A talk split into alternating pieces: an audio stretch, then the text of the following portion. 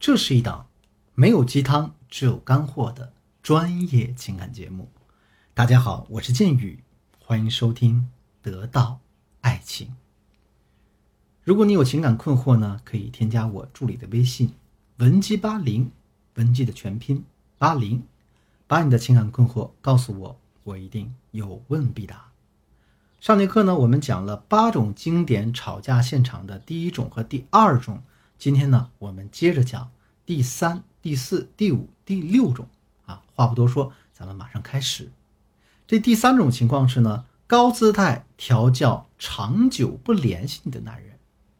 一个男的长久不联系女孩子呢，也会容易引起吵架。有的男的因为工作忙，三五天时间都不主动联系你，然后呢，他忙完了，突然想起自己还有个女朋友呢，于是赶紧打个电话过去。女孩子接起电话，可能就会发脾气：“你都上哪去了呀？你还知道你有个女朋友吗？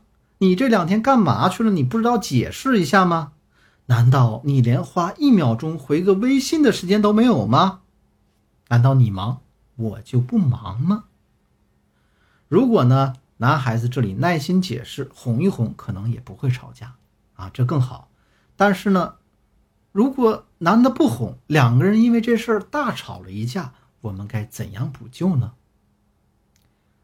大家记住，一个男的忙完了给你打电话，他肯定是想约你，他想你了。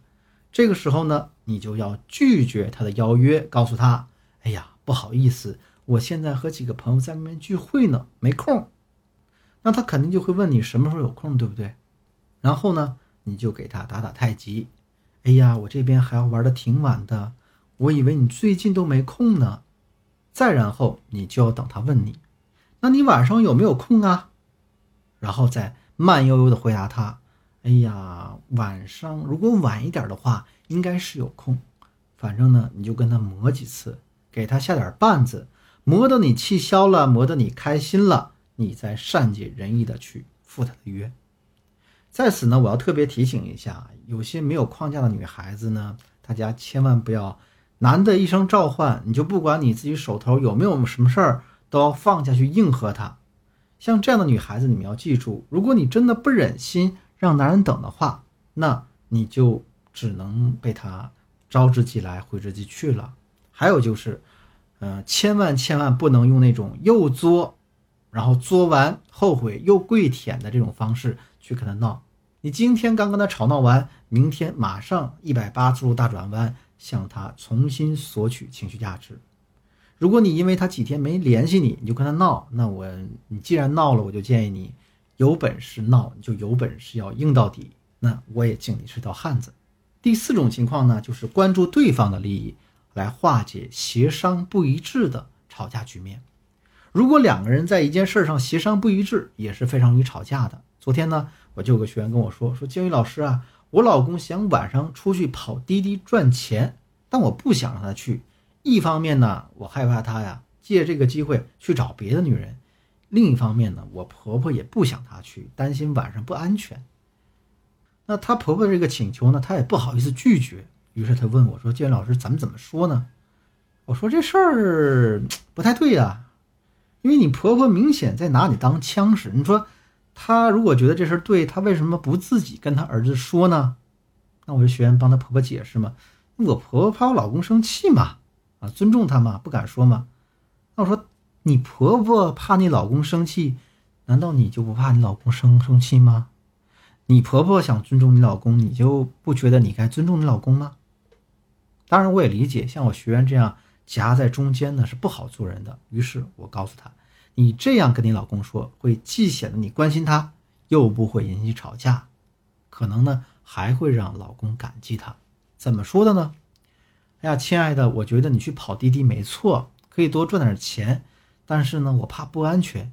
要不这样吧，你在这个微信上啊，一直给我开着这个位置共享，这样呢，一有问题呢，我好马上处理，报个警，或找人帮你什么的，这样我才会放心。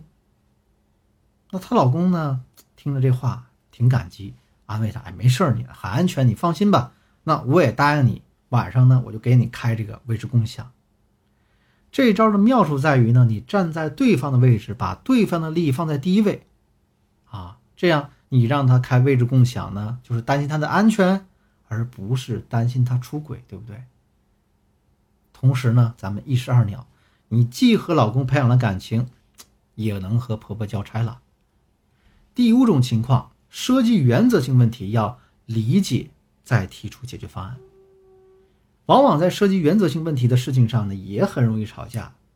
举个例子，我有个学员呢，她找了一个男朋友，这男的年龄比她大很多，而且有前妻，还有一双儿女，所以他们之间呢，就经常因为前妻和儿女的问题吵架。因为这个男人呢，经常去看他的儿女，那当然就不可避免的会跟前妻打交道。作为现任的老婆，那肯定就非常介意这件事儿。你说你们两个人万一又燃起火花，那怎么办呢？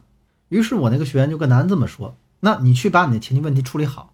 你要处理不好还这样，那你就不要来找我了。”开始呢，他当然可以说这样的话，因为呢，你得亮出你的一个底线和原则。但是这个男人是做不到和他的前妻一刀切的，因为孩子需要爸爸呀，需要爸爸的支持、陪伴、培养，对不对？那面对这样的情况，应该怎么办呢？在你亮出原则和底线之后，你还要再退一步，想出一个双方都能接受的解决办法。什么解决办法呢？那就是你俩人一块儿去。这样呢，一方面打消了怀疑，另一方面呢，也不至于再为这事经常吵架了。当然啊，提出这样的解决办法有个前提，那就是两个人的关系已经进入到一个舒适区。如果你还没有到达这个位置、这个地步，你是不可以这样说的，因为呢，他很可能还没有把你当做是可以信任的自己人，那肯定就会拒绝你的这样要求，你们双方都会感受到冒犯。第六种情况，耍赖式吵架。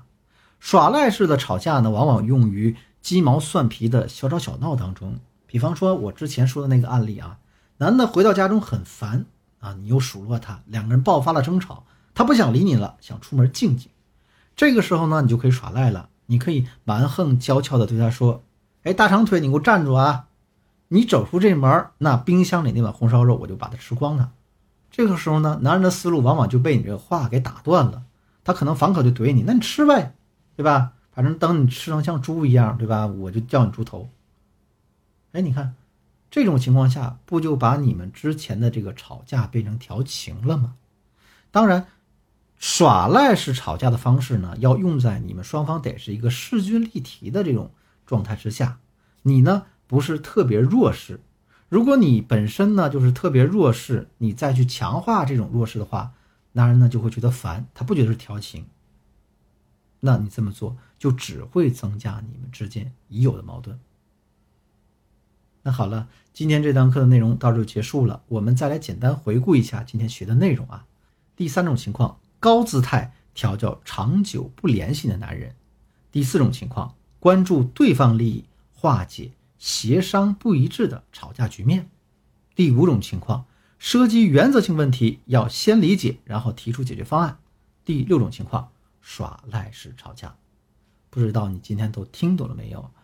那下节课呢，我们将着重讲解八种经典吵架现场的第七种和第八种，大家千万不要错过。如果你的情感问题比较严重，急需专业帮助的话，添加我助理的微信：文姬八零。文姬的全拼八零，也就是 W E N J I 八零，把你的情感困惑告诉我，我一定有问必答。好了，今天节目就到这里，我是剑宇，我们下期再见。